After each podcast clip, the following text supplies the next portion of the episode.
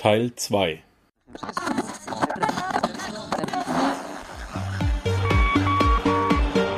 Hallo zusammen, ich bin Markus, willkommen beim Panzerknacker Podcast. Lass uns loslegen. Wenn du mich zum ersten Mal hörst, danke ich dir fürs Kommen. Wir reden hier über Geld, das erforderliche Mindset, finanzielle Freiheit und alles, was dazugehört. Und jetzt lass uns in die Show starten. Tim, was ist, äh, ich habe mal diese, diese Ding da gesehen. Warte mal, wie heißen denn die, ähm, diese, diese Stangenmünzen oder? Ähm, wie heißen die Dinger denn? Stangenmünzen? Das ist eine Münze, die ist, weiß nicht, 30 Zentimeter hoch oder so. Ja, ja, ich weiß, was du meinst. Die sind allerdings nicht so weit verbreitet. Ähm, also ich weiß, in Amerika gibt es diese äh, äh, Silver Stackers. Ähm, und die finde ich auch super klasse, weil man die auch übereinander stapeln kann.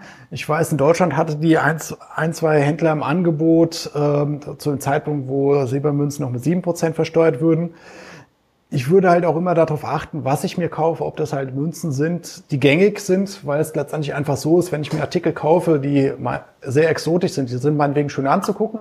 Ja, ich kann abwägen, ob mir halt quasi das, diese Prämie, die das Ding mehr kostet, wert, wert ist. Aber ich habe dann halt immer das Risiko, wenn ich das später einmal verkaufen möchte, dass halt einfach es wenig Händler ankaufen, weil die es nicht selbst im Sortiment führen. Und wenn sie es im Sortiment führen, dass es halt bei den Artikeln sind, die halt dann doch eher mal zum Einstauben neigen und dementsprechend der Abschlag, den ich beim Ankauf bekomme, wesentlich höher ist, als wenn ich halt ein Krügerrand, ein Maple Leaf, Wiener Philharmonika, einen Unzen Goldbarren, 100 Gramm Goldbarren oder ähnliches kaufe, wo der Händler eigentlich weiß, das Ding, das liegt zwei, drei Stunden bei mir im Regal und dann ist es wieder verkauft. Okay. Ähm, du hast in deinem, in deinem Goldvideo hast du gesagt, es ist ein Fehler, wenn man zu günstig kauft. Ja. das ist immer das wieder. Denn? Ja, äh, also auch das ist ein Punkt. Äh, Gier frisst Hirn und leider wird das Hirn auch bei Goldanlegern oder Edelmetallanlegern oftmals gefressen. Hatten wir gerade in den letzten Wochen wieder, dass zwei, drei Online-Shops aufgetaucht sind, die ganz aggressiv dann auch bei Google AdWords Werbung geschaltet haben. Das sind die Werbeanzeigen bei Google, die über den normalen Suchergebnissen stehen. Ähm, wo teilweise sogar ein deutsches Impressum vorhanden war, aber wo die Preise einfach nicht marktüblich waren. Äh, genauso ist es so, wenn ich bei eBay Münzen kaufe, es kommt regelmäßig vor, dass jemand mir anschrei äh, uns anschreibt und sagt, ich habe hier diesen Krügerrand gekauft bei eBay. Derjenige, der wusste nicht, was, äh, was das für eine Münze ist. Das hat auch der, die Unze Krügerrand nur 50 Euro gekostet. Äh, ist die denn echt? Dann sage ich ihm, ohne dass er mir angeguckt hat, nein, sie ist es nicht. Ähm, und eigentlich denke ich mir auch, du Idiot. Äh, weil wenn ein Artikel 1200 Euro marktüblich kostet, den jemand deutlich unter diesen Wert anbietet, äh, da muss da etwas faul daran sein. Und äh, dementsprechend ist halt auch meine Empfehlung, wenn ich etwas günstig kaufe oder bei Edelmetallen es günstig angeboten bekomme, sollte ich es mir sehr genau mit angucken. Die Wahrscheinlichkeit ist annähernd bei 100 Prozent, dass ich in irgendeiner Art und Weise übers Ohr gehauen werde, weil ich eine Fälschung bekomme, weil ich gar nichts bekomme, äh, weil mir unter Gewaltanwendungen bei Vorortgeschäften das Geld entwendet wird oder ähnliches. Und insbesondere Handelsplattformen, die es halt quasi gibt, äh, Online-Auktionshäuser und so weiter, die nehmen rund zehn Prozent Vermittlungsprovision. Und ich als Edelmetallhändler habe bei den gängigen Bullen, Münzen und Barren vielleicht ein Prozent Handelsmarge. Da kann ich mir keine zehn Prozent Vermittlungsprovision leisten. Das heißt, entweder sind dort meine Preise umgedreht, wesentlich höher, oder wenn sie niedrig sind, dann kann es kein seriöses Angebot sein. Okay sollte eigentlich jedem klar sein. Da gab es ja auch ähm, vor ein paar Jahren die, äh, die chinesischen Goldbarren, glaube ich, in den Medien. Die haben da einen anderen Kern rein, der aber die gleiche Dichte wie Gold hat. Das heißt, übers Gewicht hat man das nicht mehr rausgefunden. Mit einem Säuretest an der Oberfläche hat man es nicht rausgefunden. Man musste also tatsächlich die Goldbarren entweder äh, aufbrechen, um zu sehen, dass da, warte mal, was war denn das für ein Kern? Äh, Wolfram, Wolfram. Wolfram, also, ja, ne? Da äh, kenne ich mich auch gut mit aus, weil als nämlich da die Warnmeldung, wir sind Mitglied im Berufsverband des Deutschen Münzenfachhandels, als da die mhm. Warnmeldung rauskam, wollte ich natürlich wissen, ob wir mit den Prüfmethoden, die wir tagtäglich anwenden, ob wir da halt auch in die Falle gehen würden. Und äh, habe solche Fälschungen quasi bekommen. Und äh, ja, war eigentlich. Versehen oder absichtlich? Ich habe sie. oh. So, ähm, und äh, sowohl als Ankäufen, also es kommt auch, also äh, und das ist dann auch teilweise mit erschreckend, dass dann halt Leute kommen, die glaubhaft versichern, die haben den Krügerrand beim äh, Juwelier gekauft. Der Juwelier dreht halt nicht so viel Krügerrand wie ein spezieller Edelmetallhändler und dem ist es selbst nicht aufgefallen, weil halt die Juweliere oftmals halt nur das Ding auf die Waage legen, einen Säuretest machen oder mit einem Röntgenfluoreszenzgerät sich das Ding halt angucken und da schlägt das nicht aus. Weil es nämlich tatsächlich so ist, dass das außenrum so dick mit Feingold vergoldet ist, dass halt selbst ein Röntgenfluoreszenzgerät, das ungefähr nur einen halben Millimeter in das Material reinkommt, den Wolframkern nicht entdeckt. Wolfram hat fast dieselbe Dichte wie Gold. Äh, bei dem Krügerrand ist so, wenn ich den auf die Waage lege, dann habe ich da eine Gewichtsdifferenz von 0,03 Gramm. Und das liegt ungefähr auch in der Toleranz, die der Hersteller vorgibt, wie so eine Münze quasi vom Gewicht her mit schwanken kann. Auch wenn ich es ausmesse, habe ich einen Bruchteil von Millimeter, den, äh, die da voneinander abweichen. Und deshalb ähm, ja, ist das eine Sache, auf die man aufpassen muss. Wie umgeht man das? Indem man halt bei bekannten großen Adressen einkauft, die entsprechend meinetwegen ausgezeichnet sind. Äh, bei Portalen wie gold.de zum Beispiel halt auch gelistet sind, die nämlich auch eine gewisse Prüfung halt mit haben und ich halt nicht bei dubiosen Kanälen kaufe. Und das ist auch ein weiterer Grund, wenn ich auch bei Handelsplattformen kaufe oder von privat kaufe, kann es durchaus halt auch sein, dass ich äh, ja eine Fälschung angedreht bekomme, noch nicht mal böse Absicht, sondern der private Verkäufer, der hat den Barren vor einiger Zeit gekauft, ihm ist gar nicht bewusst, dass es eine Fälschung gibt und er gibt sie halt jetzt mit weiter. Äh, mhm. Ja, in dem Zusammenhang, weil er da halt unsicher ist, äh, ja, große Edelmetallhändler oder äh, bieten sicherlich auch mal an, wir machen es, dass, dass man da mal vorbeikommt und man die Barren begutachtet und untersuchen lässt, damit man sich sicher sein kann, dass man da nur Originale zu Hause liegen hat. Genau. Ähm, jetzt haben wir darüber geredet, was man nicht machen sollte ähm, und teilweise, was man machen sollte. Hm? Welche äh, Stückelung, also welche Größe soll ich auf jeden Fall kaufen bei Gold, Silber und welche, welche Münzen eher ja oder Barren und welche eher nicht? Okay. Ja, ähm, also bei Gold würde ich empfehlen, eigentlich ab einer Unze aufwärts zu kaufen. Wenn ich kleinere Stückelungen haben möchte, wie vorhin erwähnt, würde ich einen Kombibar kaufen, der sich ja aus einzelnen 1 Gramm Barren zusammensetzt. Umgedreht sollte ich auch nicht zu groß kaufen. Angenommen, ich habe rund 35.000 Euro zur Verfügung und ich könnte mir einen 1 Kilo Goldbarren leisten, dann würde ich mir keinen 1 Kilo Goldbarren kaufen, sondern lieber 10 mal 100 Gramm oder 4 mal 250 Gramm, weil einen ganzen Barren kann ich halt nur ganz oder gar nicht verkaufen.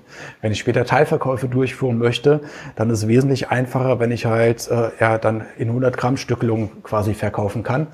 Ähm, das macht auch preislich nicht mehr so einen großen Unterschied aus. Da rede ich vielleicht davon, dass der 1 Kilo Goldbarren vielleicht 0,1 Prozent, 0,2 Prozent günstiger ist. In einigen Fällen auch nicht immer als ein 100 Gramm Barren. Also das sind Preisunterschiede, die so marginal sind. Wenn ich zehn Minuten äh, darüber nachdenke, kann sein, dass der Goldpreis stärker gestiegen oder gefallen ist, als das gerade der Preisunterschied mit war. Das ist auf jeden Fall eine Empfehlung, wenn ich jetzt sage, okay, 35.000 Euro habe ich nicht, sondern ich bin eher derjenige, der 10.000 Euro hat oder 5000 oder so etwas wäre halt auch die Empfehlung. Ich würde halt nicht äh, den Barren in der Größe kaufen, die ich mir maximal leisten kann, sondern anstatt einen 100 Gramm Barren dann lieber dreimal eine Unze. Äh, also das ist ganz klare die Empfehlung bei Gold. Äh, wenn ich konkret wissen möchte, welche oder ob Barren oder Münzen, ob ich mir bei Gold einen Barren oder eine Münze kaufe, ist mehr oder weniger Geschmackssache. Eine Münze ist, weil sie vom Bringen her etwas aufwendiger ist, meist weniger Euro teurer als ein Barren. Ich mache aber nicht mit falsch, wenn ich einen Barren oder eine Münze mit kaufe. Wenn ich viel Gold kaufe, ist es so, dass ich Münzen in der Regel etwas platzsparender lagern kann, was daran liegt, dass Goldbarren in der Regel mit einem Zertifikat kommen und dementsprechend die Verpackung etwas größer ist, während halt zum Beispiel 10 Maple Leafs in einer kleinen platzsparenden Plastikröhre, so sogenannte Tube, verpackt ist und ich da kaum unnötiges Verpackungsmaterial quasi drumherum mit habe. Ähm, ja, bei den Goldbarren würde ich darauf achten, dass ich auf jeden Fall von einem LBMA-zertifizierten Hersteller die Barren kaufe. Äh, einfach deshalb, weil LBMA ist London Bullion Market Association, ist eine weltweite Handelsorganisation, ursprünglich in London gegründet. Und die definieren gewisse Qualitätsstandards. Ähm, und das sorgt einfach dafür, dass ein Barren von einem LBMA-zertifizierten Hersteller mit einer sehr hohen Wahrscheinlichkeit überall weltweit handelbar ist. Ähm, aber auch da gibt es kleine Unterschiede. In den eingangs von dir erwähnten Videos von YouTube, da zeige ich es halt auf, da habe ich einen Barren von der Istanbul Gold Refinery, ist auch ein Gramm Gold wie der gegenübergestellte Barren, aber die Verpackung ist nicht allzu schön, ich kann den Barren nicht von beiden Seiten sehen. Und die Istanbul Gold Refinery ist wahrscheinlich in der Türkei super angesehen, aber bei uns in Deutschland ist sie im Vergleich zu zum Beispiel Hereus nicht so angesehen. Deshalb würde ich ähm, als Anleger hier in Deutschland oder in der Schweiz auf Hersteller setzen, die halt lokal sehr bekannt sind. Da ist sicherlich Hereus zu erwähnen, bei euch in der Schweiz bestimmt auch Valcambi. Äh, zunehmend mehr an Bedeutung gewinnt C. Hafner, mein persönlicher Favorit bei Goldbarren, weil die Verpackung super stabil ist, in denen die äh, Barren eingeplistert sind. Das ist eine Sicherheitsverpackung mit einer Sicherheitsversiegelung, die dann halt einfach erscheint. Äh, hier wurde sabotiert, wenn man das quasi aufmacht. Und mir gefallen die Barren optisch ganz gut. Jetzt aber mhm. zu Silber. Äh, bei Silber ist es so, dass ganz wichtig, wie schon erwähnt, keine Silberbarren kaufen, bloß nicht, sondern entweder Münzbarren oder Silbermünzen. Äh, da würde ich dann besonders auf die Maple Leaf setzen. Die ist sowohl bei Gold als auch bei Silber meine Lieblingsmünze. A, weil sie auch schön anzusehen ist. B, weil sie sehr günstig ist. Sie ist eigentlich immer die Münze, die mit am günstigsten gehandelt wird, bezogen auf den Spotpreis. Und äh, du hattest die Fälschung vorhin erwähnt. Ähm, Seit einigen Jahren ist auf der Oberseite der Münze einige Sicherheitsmerkmale aufgeführt. Das Ahornblatt glänzt super. Neben dem großen Ahornblatt ist ein kleines Ahornblatt in Lasergravur eingraviert. Da drin ist ein noch kleineres Ahornblatt und so weiter. Das ist schon mal ein sehr gutes Sicherheitsmerkmal. Dann hat die Münze auf der Oberseite ganz viele kleine Linien. Und ähm, diese sorgen einfach dafür, dass es sehr schwer bis unmöglich ist, diese Münzen zu fälschen. Noch dazu kommt, ist, dass die Maple Leaf Münzen aus 4,9er Gold bzw. Silber äh, entstehen, bestehen. Das heißt, die sind zu 99,99 Prozent aus Gold, Schrägstrich Silber. Der Krügerrand zum Beispiel ist nur aus 91,6 Prozent aus Gold. Der ist dafür kratz, äh, weniger kratzanfällig, weil der Kupfer beigemischt ist. Aber ich habe dann einfach Masse, in denen ich äh, Gewichtsdifferenzen, die zum Beispiel durch einen Wolframkern entstehen, ausgleichen kann. Und bei den äh, Maple Leaf Münze habe ich das quasi nicht. Deshalb sind das meine Empfehlungen. Wenn ich dann jetzt ein Kilo Münzen nehmen würde, würde ich einfach auf Koala, Kukabura oder ähnliches setzen. Ja, ich schaue mir gerade die Maple Leafs an bei, bei Google mhm. und sehe da tatsächlich jetzt auch den Unterschied zwischen den alten, ja. die das kleine Blatt nicht daneben haben. Das fällt einem nicht auf, wenn man das nicht gesagt bekommt. Man sieht natürlich auch diese Linien, ja. Genau.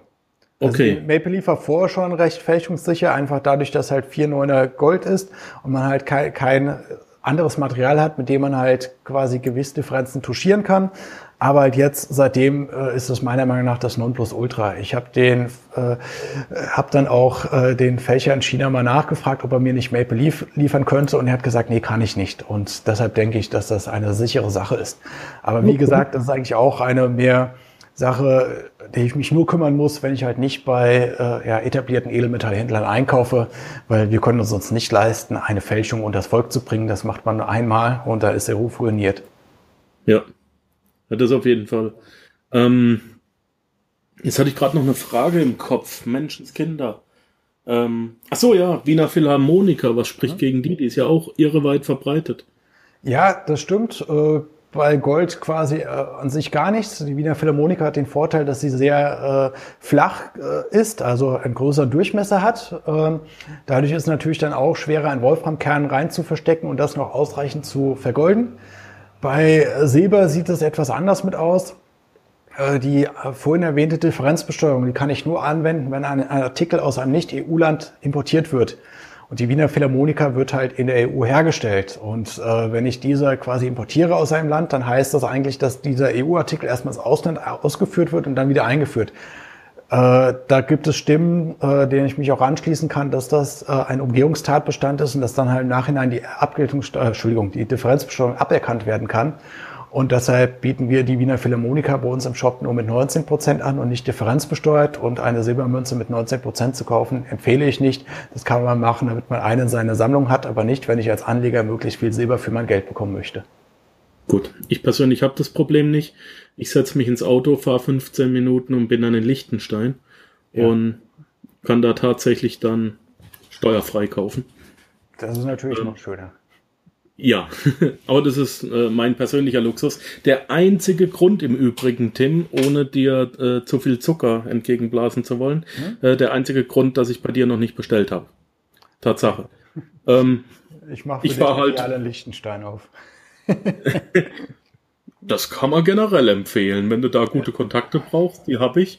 Äh, ist kein Problem zur Firmengründung, mhm. natürlich.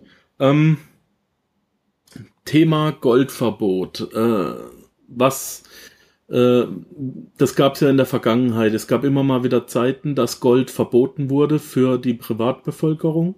Mhm. Ähm, besteht das Risiko, dass das wieder auf uns zukommt? Risiko besteht bestimmt. Wie groß die Eintrittswahrscheinlichkeit ist, das ist die Frage.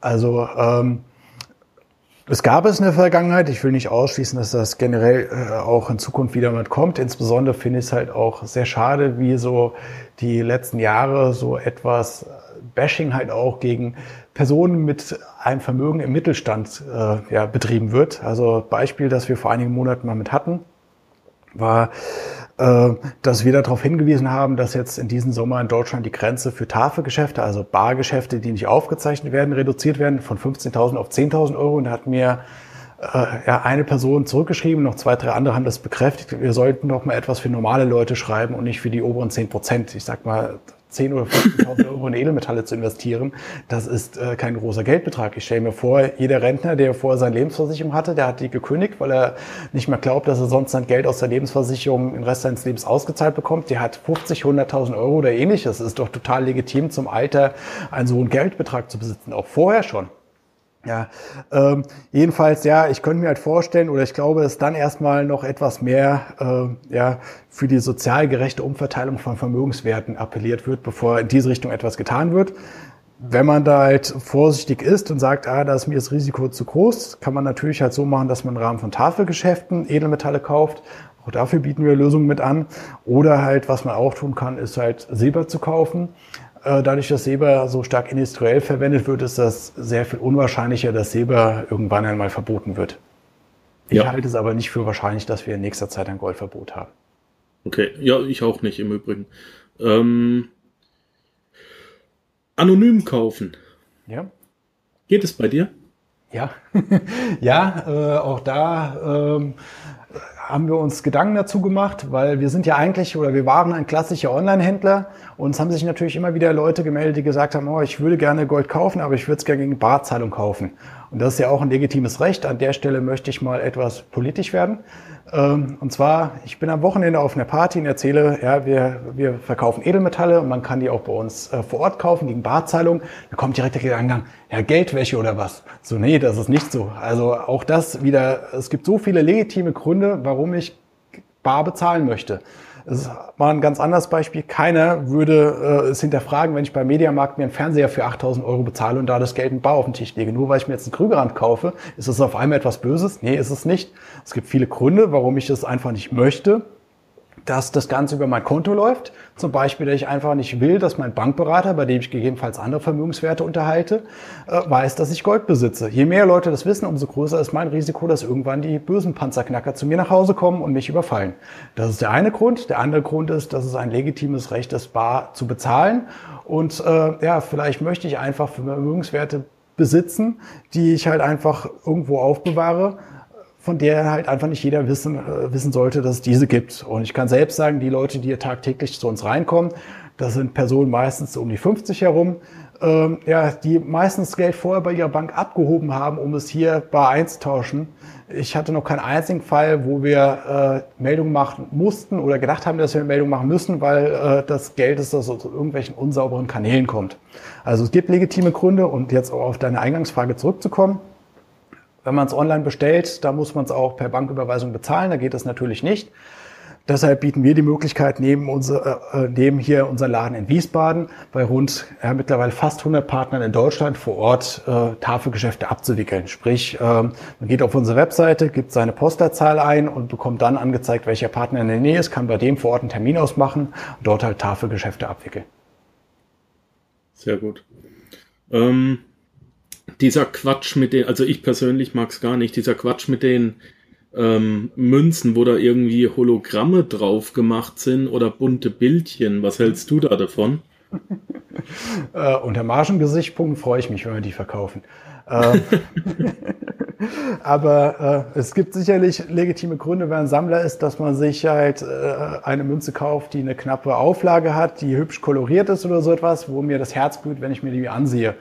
Ähm, aber solche Münzen haben immer einen höheren Aufschlag auf den Metallpreis und dementsprechend ist meine Empfehlung eindeutig, ja, wenn ich als Sammler haben möchte, meinetwegen, aber niemals, wenn ich das als Kapitalanlage mache, mit dem Ziel, möglichst viel Gold oder Silber zu bekommen. Da geht das nach hinten los. Und das Zweite, was ich berücksichtigen sollte, ist, ich kaufe diese Münze heute äh, zu einem Preis, der deutlich über den liegt, als ich jetzt für eine nicht kolorierte Münze bezahlen würde.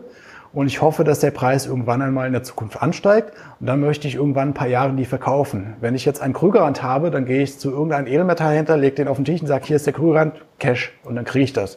Wenn ich jetzt eine Sammlermünze habe, dann muss ich halt jemanden finden, der genau diese Münze haben möchte und mir genau meine Preisvorstellung zahlt. Das funktioniert dann halt oftmals nicht mit gut. Da muss ich einfach Geduld mitbringen. Und äh, dementsprechend ist es eigentlich auch keine Empfehlung, größere Mengen an Geld in Sammlermünzen einzutauschen, weil ich dann halt nicht sicher sein kann, dass ich in einer vertretbaren Zeit zu einem vertretbaren Preis meine Sammlerstücke wieder zurückbekomme. Wir haben es oftmals, äh, dass halt quasi hier Erben auf uns zukommen, die die tolle äh, Münzsammlung des Vaters hier mitbringen, der ganz fleißig bei äh, ja, Sammler äh, Unternehmen mit drei Buchstaben bestellt haben, immer angepriesen bekommen haben, dass das doch ein knapp limitiertes Stück ist und dass es so ein tolles Potenzial hat. Und dann sagen wir denen, ja, du zum Schmelzpreis nehmen wir dir es, ansonsten Pech gehabt, ist nicht interessant. Und da ist dann halt oftmals so, dass dann halt hohe zweistellige Verluste entstehen, weil halt diese Artikel sich nur schwer ähm, verkaufen lassen, nicht zu den Preisvorstellungen und im schlimmsten Fall halt auch nur zum Schmelzpreis, weil halt irgendwie eine Boris Becker Silbermünze keine Sau braucht. Nichts ich weiß genau, Becker. welches Unternehmen du meinst. Außer Boris Becker, der braucht die. Ja. Oder wenn wieder eine D-Mark neu aufgelegt wird. Genau. Ähm, ja. äh, hier, Lieblingsmünze der Schweizer. Ähm, ich, ich persönlich mag sie halt auch wirklich sehr. Ähm, 20 Franken Goldvreneli. Ja. Mhm. Sind jetzt, äh, ist jetzt keine Unze, die hat 5, noch was Gramm Gold. Ähm, kann man sie sich trotzdem kaufen? Äh, auf jeden Fall schon mal besser als in einem Krambachen, weil auch da die Prägekosten halt geringer sind. Beim Vreneli muss ich mir halt bewusst werden, es ist äh, keine neu geprägte Münze, sondern es sind immer Münzen, die schon seit Jahrzehnten teilweise im Umlauf sind und dementsprechend ja. halt der Zustand stark abweichen kann. Und ich mir es halt auch zutrauen muss, dass ich halt eine Vreneli-Münze kaufe, die in ein, oder wenn ich die kaufe, mit dem Gedankengang, das ist ein sehr guter Zustand, das halt auch ein sehr guter Zustand ist. Ansonsten kann es mir halt passieren, dass wenn ich sie irgendwann einmal verkaufen möchte, dass derjenige sagt, du, die hat mir zu viel Kratzer, ähm, da zahle ich dir weniger dafür.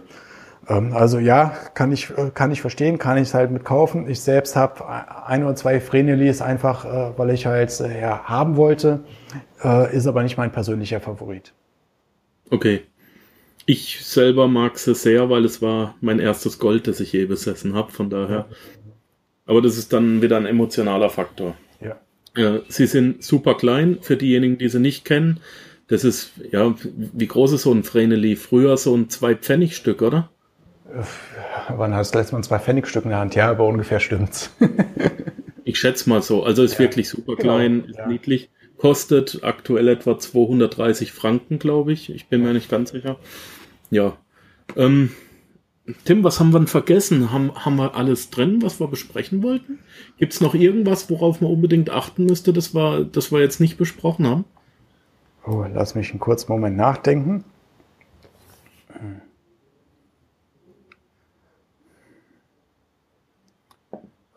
Nee, spontan fällt mir jetzt erstmal nichts mit ein. Ich fasse es vielleicht in drei, vier Sätzen nochmal zusammen.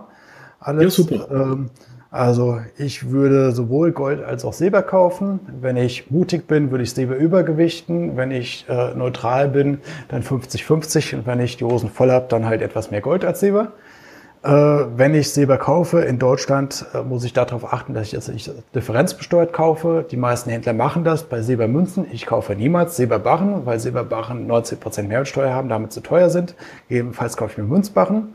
Egal, ob ich jetzt Gold oder Silber kaufe, ich sollte nie zu kleine Stückelungen kaufen. Das heißt, eigentlich bei beiden würde ich mir nicht unter einer Unze äh, kaufen. Das sind 31,1 Gramm. Bei Silber ist das eine Investition von ungefähr 20 Euro. Bei Gold von ungefähr 1200 Euro aktuell.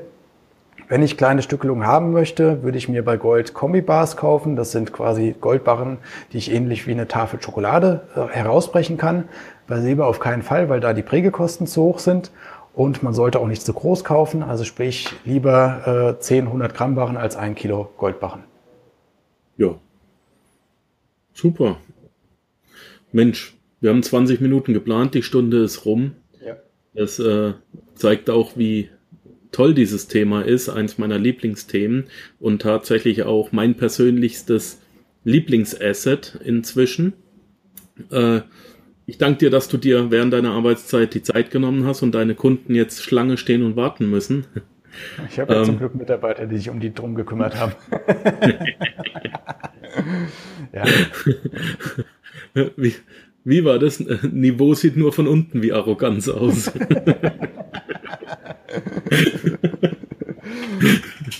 Super. Ähm, Tim, ich danke dir ganz recht herzlich. Du hast uns so, so viel weitergeholfen. Ähm, es ist ein Thema, das täglich fast auch im Internet besprochen wird, wo ich ja sehr viel unterwegs bin. Gerade gestern gab es wieder eine heftige Diskussion letzte Woche. Die Leute freuen sich schon jetzt auf das Interview, dass es dann rauskommt. Danke dafür. Ähm, Wenn es wieder irgendwas gibt, werden wir uns wieder hören. Und ja, in diesem Fall wünsche ich dir noch Happy Earning, ne? frohe Geschäfte. Danke. Und viel Spaß mit deinem Edelmetall. Danke. Ebenfalls mir hat es auch sehr viel Spaß gemacht, meinen ersten Podcast äh, mit zu gestalten. Also war echt klasse und vielleicht zum Abschluss halt auch noch, weil es jetzt recht viele Dinge waren, die wir jetzt erzählt haben, aber da es ja auch um optische Dinge geht und Bilder konnten wir jetzt ja nicht übermitteln, ich lade jeden gerne ein, einfach mal bei YouTube nach Gold Silber Shop gucken, unseren Kanal oder mir einfach eine E-Mail schreiben an Schieferstein mit IE, also einfach wie Schiefer und Stein, also schieferstein at goldsilbershop.de. Da kann ich auch gerne noch die eine oder andere Rückfrage beantworten. Ja, deine Koordinaten, die packen wir in die Show Notes. Da kann sie jeder nochmal nachlesen, auch deinen YouTube-Kanal. Okay. Und ähm, ist ja schon mal ungewöhnlich, dass ein äh, Edelmetallhändler überhaupt einen YouTube-Kanal hat. Und deswegen, ja, vielen Dank und noch einen ganzen schönen Tag. Ciao, Danke. Tim. Ja, auch. Bis demnächst. Ciao. Ja, das war's leider auch schon wieder für heute. Ich danke dir fürs Zuhören. Unter www.panzerknacker-podcast.com findest du weitere hilfreiche Informationen wie beispielsweise die Panzerknacker Ressourcenliste, den Panzerknacker Award, Buchtipps oder auch die vielen hilfreichen Produkte, die dir helfen, deine finanzielle Zukunft selbst zu steuern. Dies ist eine Markus Habermill Production. Hör doch auch einfach nächste Woche wieder in die neue Episode rein. Ich freue mich auf dich.